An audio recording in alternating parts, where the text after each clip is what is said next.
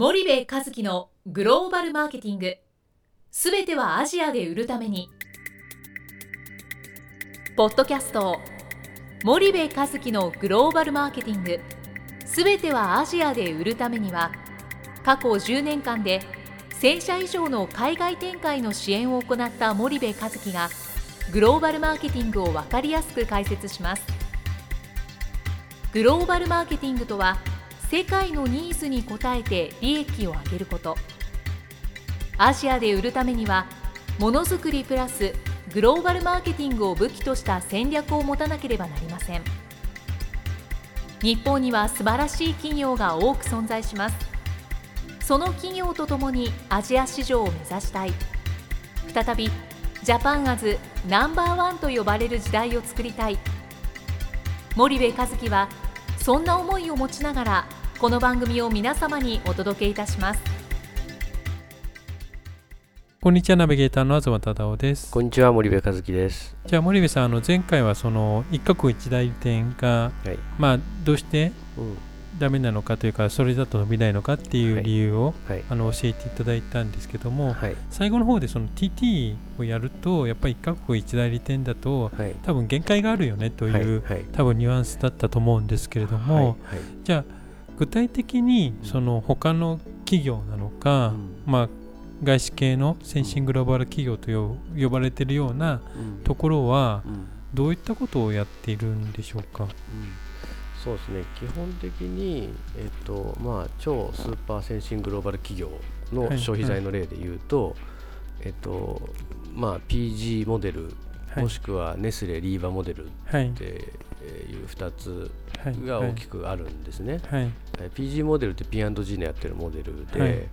P&G の場合は大体、えっと、ASEAN の場合どの国でも6社から8社ぐらいですかね、えー中堅クラスのおディストリビューターを活用しますと、はいはいはい。でこの人たちにはデリバリーしかさせませんとほとんどセールス活動っていうのは自社でやる。はい。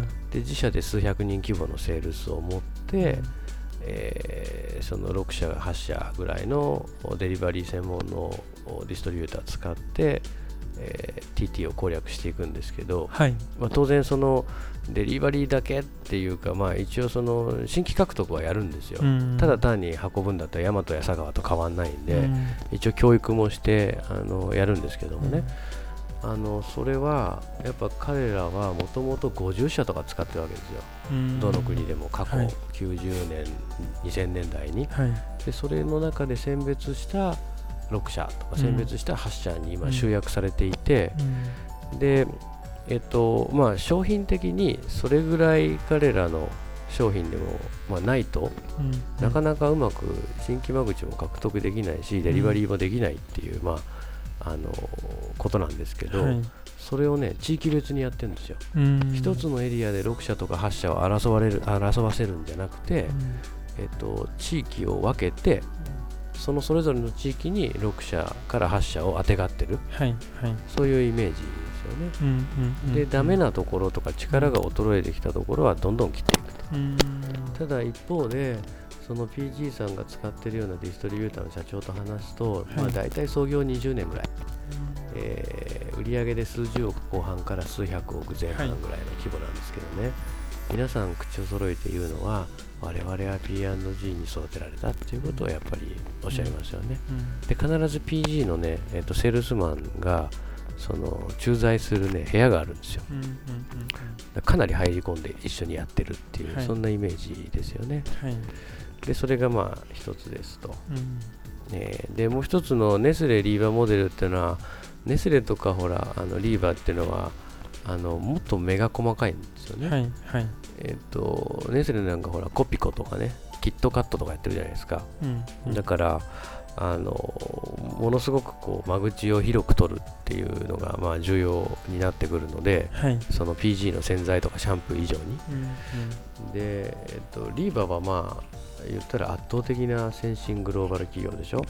だからそうなんですけど彼らは、えっと、小規模の、えーディストリビューターをうん。100とか150とか、うん。あどの国でも使っていて、うん。えーそれがまた地域ごとに分けられていますはいでネスレとかリーバはあのまあ、ネスレは違うかな。リリーバーは結構ね本当にデリバリーだけ。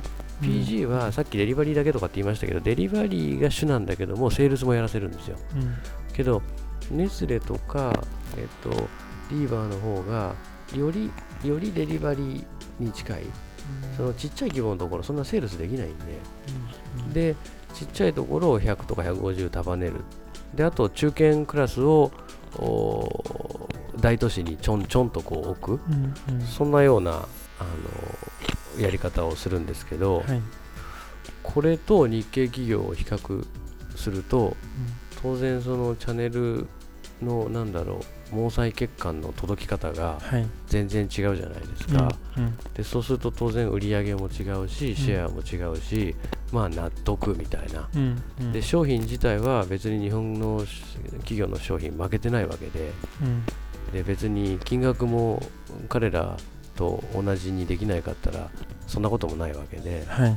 やっぱチャンネルが全然違うっていうのは、うんあのよくあの分かりますよね。はいはいはいで彼らが ASEAN なんかだと80年代後半でしょ？88年とか9年とかに出てきてて、うんまあ90年代2000年代2010年代とはい。35年ぐらい、うん。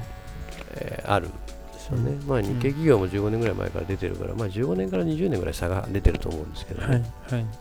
ただやっぱり僕はその PG とかネスレリーバーモデルに、えー近づけながら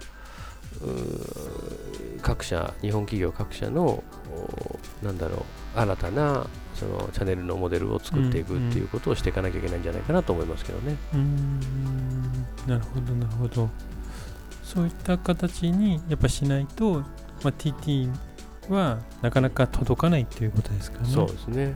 うんで自社のセールスも、まあ、ネスレもリーバーもちゃんといますからね、数百人単位で。うんで結局なんかディストリビューター任せにしてないっていうところがね多分一番大きいんだと思うんですよね、うんはいはい。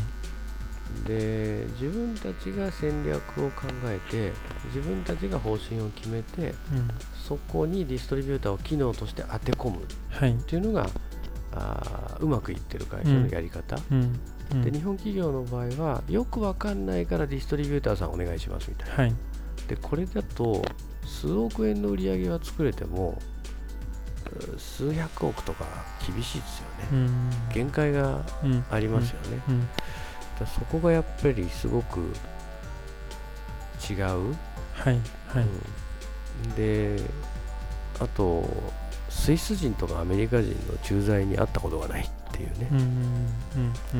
そこもまあ一つですよね。はい。いかに早く現地の人間で現地の法人を回せるかっていうことに最初の3年5年はフォーカスをしてうん。でいかに日本人を引き上げて現地の頭で考えさせて行動させる。うん。それを本社からモニタリングするっていうやり方がやっぱり、えーなんだろうしっかりしてる？だから難しいじゃないですか5年で駐在員変わってゼロベースで知識入れ直して、うんでなんかせっかくキャッチアップしたのになんかまたゼロに戻っちゃったみたいな、はいなんかそれの繰り返しな感じがするんですよね、うんうん日本の大手の場合。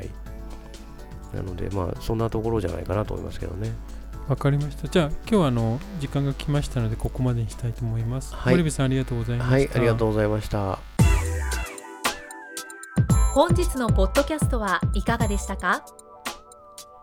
番組では森部和樹への質問をお待ちしております。ご質問は podcast アットマーク spydergrp.com ポッドキャストアットマークスパイダー grp .com までお申し込みください。たくさんのご質問をお待ちしております。それではまた次回お目にかかりましょう。